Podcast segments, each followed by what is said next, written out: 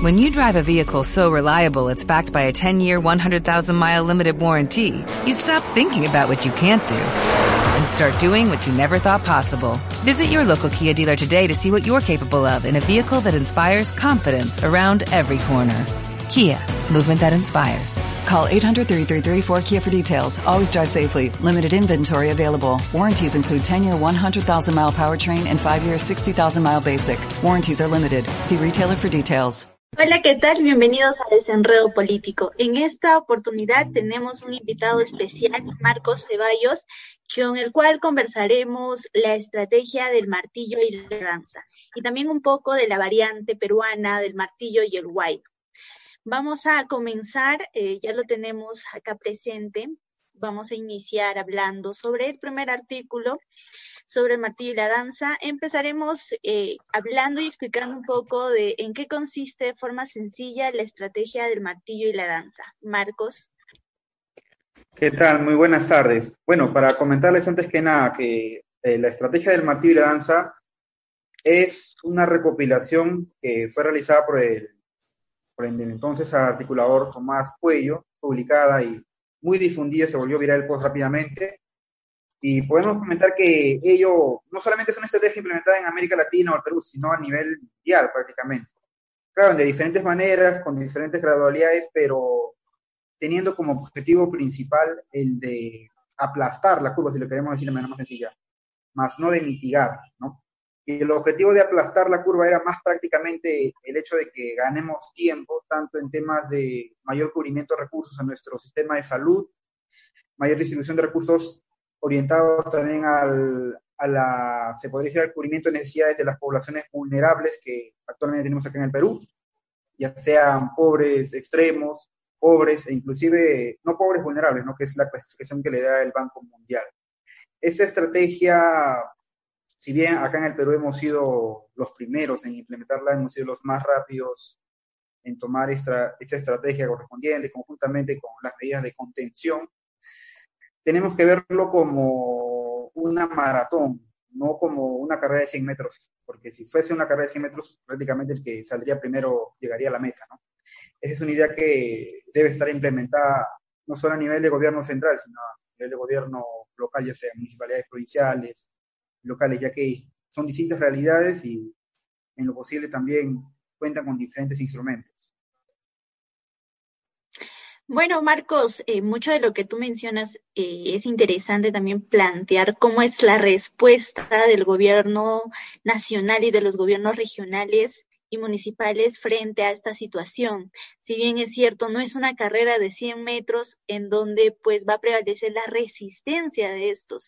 Y el periodo que ya hemos estado pasando no ha sido un periodo de para que descansen o que solamente salvaguarden todo este momento, sino en realidad lo que era era un momento de implementación, como bien dijiste, de medidas, estrategias, también adquisición de equipamiento, medicina y entre otros, que son importantes para poder estar equipados y hacerle frente a esta situación. Lo que también nos planteaba era tres situaciones, este artículo que hablaba sobre no hacer nada, cómo hacer frente a la mitigación y después este pronto periodo de reactivación económica. Pero veamos este, también desde un punto desde la gestión, ¿no? ¿Cómo es, crees tú de que está siendo efectivas las medidas de esta cuarentena o qué o cómo estás viendo tu análisis frente a la respuesta de tanto el gobierno nacional como subnacionales?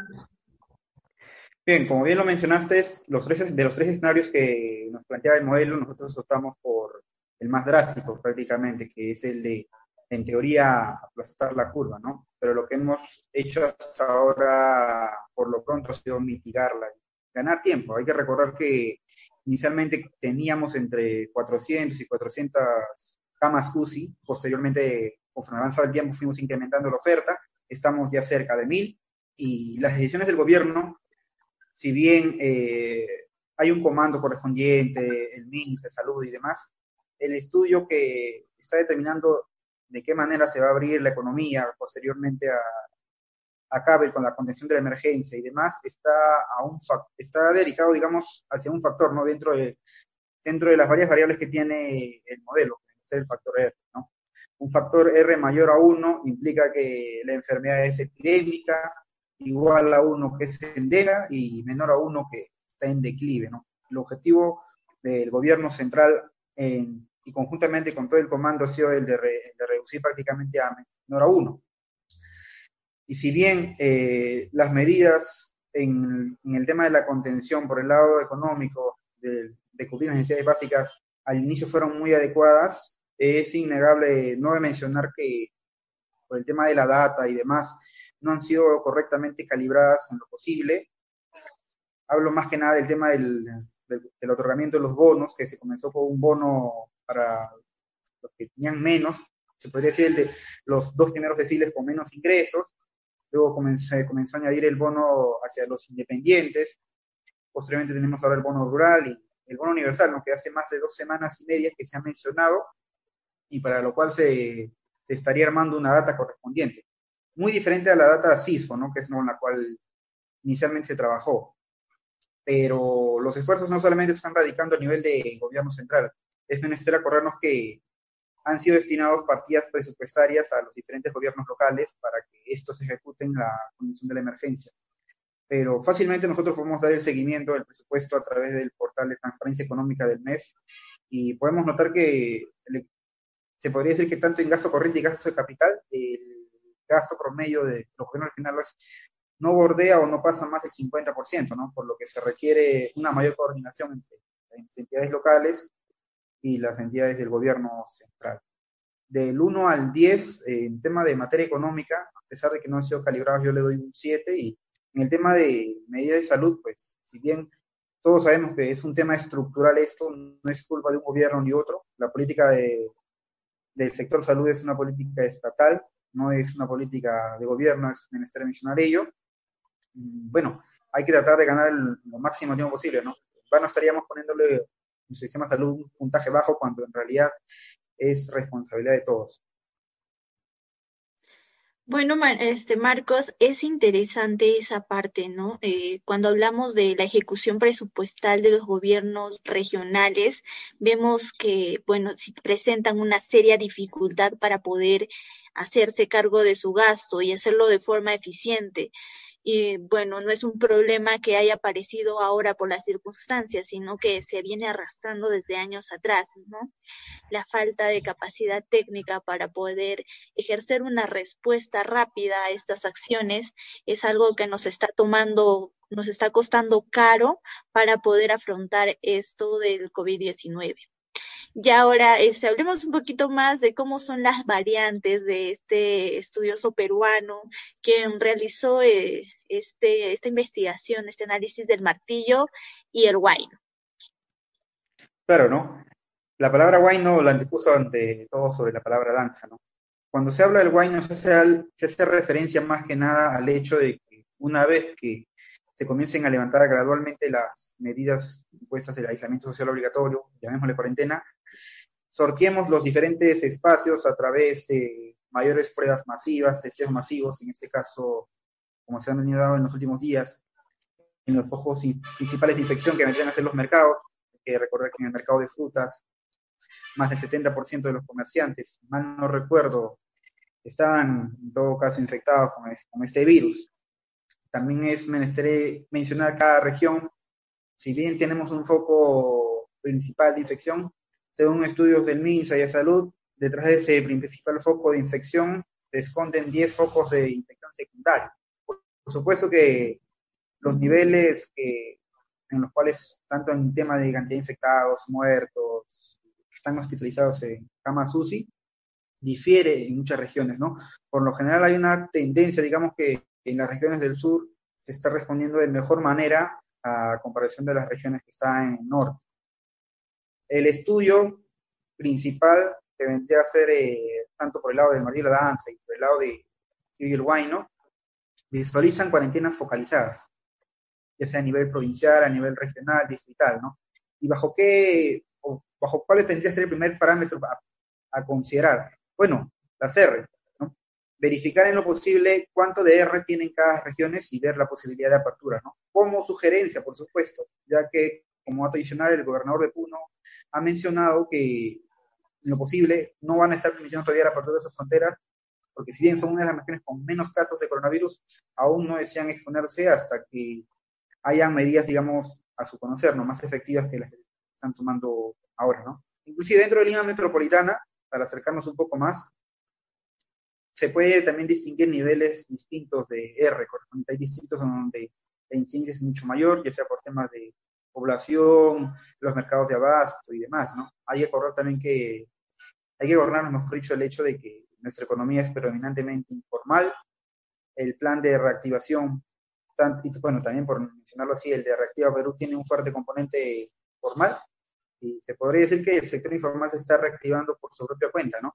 Así que para, estos, para este sector, si bien eh, está caracterizado por un sector que no responde ni ante la SUNAI, ni al Ministerio de Trabajo, ni ninguna entidad competente, desde la ciencia económica, pues podríamos aportar eh, la colaboración de ese sector a través de la economía conductual, ¿no? Ver los ejes cognitivos, crear esos empujones del Estado para que los agentes económicos informales tomen mejores decisiones.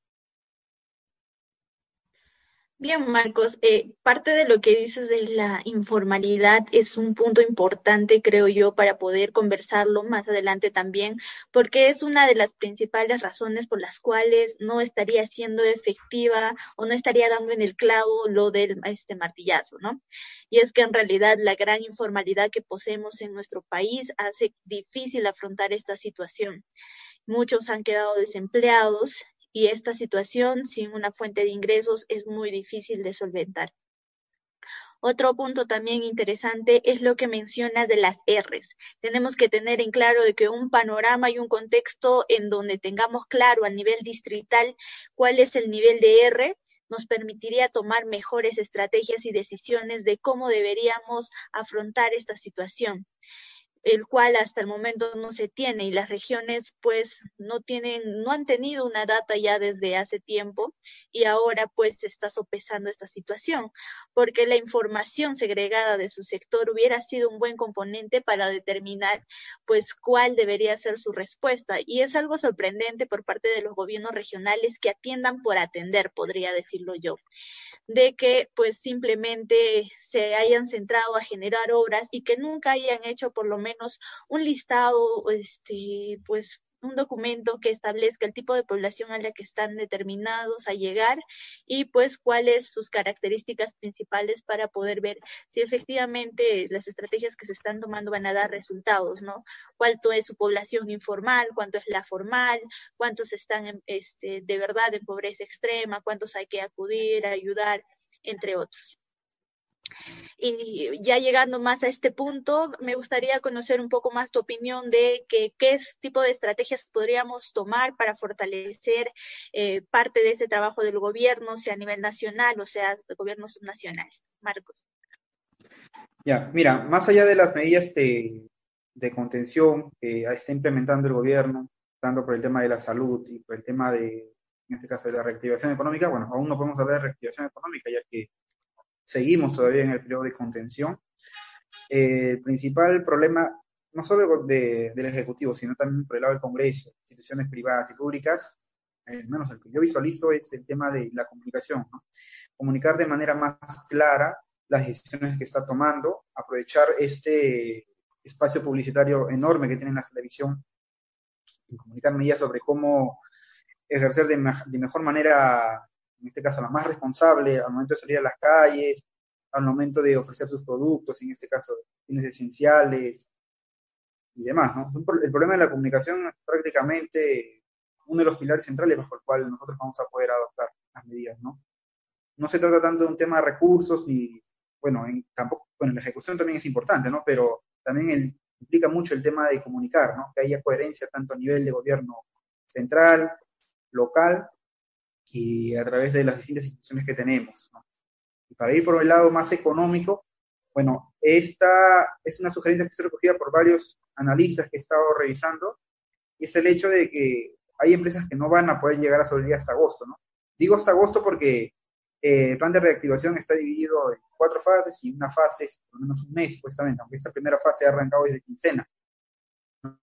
Si bien el gobierno ha mencionado que al terminar supuestamente cada fase iban a evaluar el desempeño en los sectores, el tema de cómo están manejando el control de contagios y demás, es menester más, a mi criterio, aportar por el tema de qué empresas están listas para salir acorde a un protocolo sanitario que se elabore, temas de aforo, equipos de protección EPS que compren los trabajadores y demás. Yo creo que es la manera más óptima, ya que al final cada empresa que salga en la primera fase jala detrás de ella a un componente de cadena productiva que a veces no solo está compuesta por empresas formales, sino también por empresas informales, ¿no? Y el hecho de condenarlas prácticamente no ayuda en lo posible a que se haga una apertura de manera más, más ordenada, ¿no? Pero claro, decirlo es más fácil que hacerlo, ¿no? Ya que los estándares que se han implementado inicialmente por el gobierno han sido criticados por diferentes, diferentes gremios y demás, con los cuales se requiere una flexibilización, ¿no?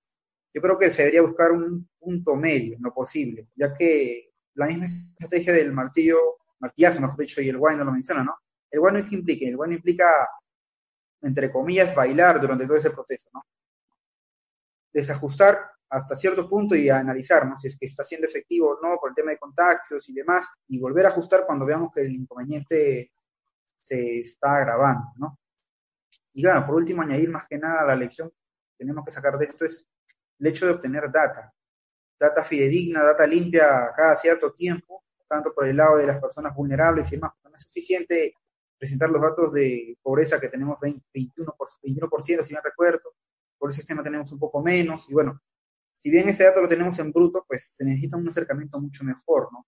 Evidentemente, el último censo de 2017 parece que no nos ha servido de mucho, lamentablemente, ya que la data no ha estado limpia del todo posible caso contrario hubiésemos tenido una mejor apreciación y los bonos correspondientes se hubiesen ejecutado lo más rápido posible, ¿no? Ya que no puedes darle, digamos, dos mil soles a una a un hogar, pero si demoras dos o tres meses, bueno, en dos o tres meses ya han pasado muchas cosas.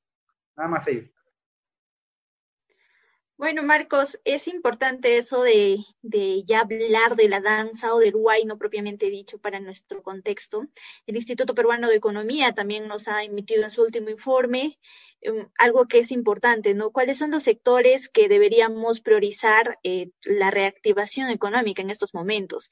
Por su priorización y por su alto grado de necesidad, y los cuales ya podemos estar pensando, y tanto a nivel nacional como regional, eh, para ver los mecanismos de seguridad para evitar este un posible segundo brote después, ¿no? Y aparte, algo importante es que si bien es cierto, las empresas formales eh, e incluso algunas informales están acatando esta situación, pero no ha habido una tal cual respuesta por los informales y dado de que la necesidad de solventarse del día a día los lleva a seguir exponiéndose y también así exponer a los demás. Algo importante también a considerar es que muchas de las empresas van a tener una alta necesidad de hacer un giro de negocio, de poder cambiar el rubro de su empresa, algo que también tiene que contemplar el Estado para poder dar facilidades y lo puedan hacer de forma más rápida, sin que la SUNAT los esté pues acosando, por lo menos en lo que dura este año, porque el contexto como lo vemos, no va a pasar en este par de meses ni los, ni los 270 días en los cuales mencionaba la primera fase del martillazo, sino que va a tener una serie de circunstancias que va a seguir conllevándose a lo largo de este año. Entonces necesitaremos mayor flexibilidad también para los empresarios y microempresarios para que poder aumentar este, esa cadena productiva que también mencionaste que es necesario entender no solamente por parte de, de los inversores, sino también por los que generan empleo. Y ahora empleabilidad es uno de los indicadores que más necesitamos impulsar en nuestro país porque lo que se ha visto afectado han sido los sectores pues más vulnerables y ahora es la tarea ver cómo pues reactivamos esos mismos sectores para que no pues se genere otro tipo de situaciones, por ejemplo la inseguridad. Muchos están alertando y alarmando de que esta situación económica puede conllevar más adelante a posibles casos de inseguridad, este robo, eh, extorsiones, entre otros, circunstancias que pues eh, no queramos eh, pues ameguar, sino decir de que pues son claramente parte de la necesidad, ¿no? Ya para cerrar, Marcos, este, algún mensaje final, alguna reflexión o qué te gustaría decir en nuestro espacio para compartir con el público de desenredo político. Claro, si bien eh, la ciencia económica es amplia, siempre he tenido una predilección por interesarme más en temas macroeconómicos. Y si bien actualmente el Perú prácticamente tiene una macroeconomía de primer mundo, hay que aceptar que nuestra microeconomía es de tercer mundo, ¿no? Y nuestro problema no necesariamente siempre ha sido de recursos. Yo creo que más ha sido de ejecución, de agilización, de mover esos recursos, de tener una mejor calidad, tanto en gasto social, ya sea el gasto corriente o el gasto de capital. ¿no? Y fácilmente eso podemos verificarlo nosotros mismos, ¿no? entrando al portal de transparencia, viendo cómo gastan nuestras entidades públicas, nuestras universidades, los diferentes niveles de gobierno, los distritos, ¿no? ver en qué gastan, cuánta plata al año se, se vuelve o retorna al MEF. Si, bueno, eso no se publica por lo general, ¿no? O es más, me, intentan mejorar los indicadores de gasto reduciendo el porcentaje de ejecución, lo que ha pasado el año pasado. Y bueno, ¿no? Es prácticamente no solo el tema de salud, sino el tema de educación, seguridad y demás, que están emprendidas en, valga decirlo, en las reformas de segundo piso que están postergadas desde 1998, ¿no? ya que solo hemos tenido el primer piso, que vendría a ser el componente económico sólido, ¿no? Pero el crecimiento económico por sí no es garantía para que podamos otorgar bienestar a la, la sociedad, no solamente es un medio. Los anclajes, como les comenté, están en los diversos sectores que se podría decir que formarían parte de las políticas de Estado, no, tanto de gobierno. ¿no? Deberíamos pensar más como Estado y no como gobierno. ¿no? Eso más que nada. Gracias, Marcos. Eh, muy agradecida por tu participación en este espacio. seguramente no será la primera ni la última. Vamos a seguir conversando. Algo que es importante, creo yo, desde la parte de todos los economistas, que es traducir estos términos económicos que son a veces un poco complejos de entender, hacerlos más sencillos para que la población los entienda y también los motive a participar, porque no hay mejor mecanismo o veeduría que el que la ciudadanía esté detrás de sus gobiernos regionales para poder ver exactamente en qué se ejecutan los presupuestos y hacer un seguimiento pues óptimo a estas circunstancias. Eh, gracias a todos los de Desenredo Político. Hasta una siguiente oportunidad.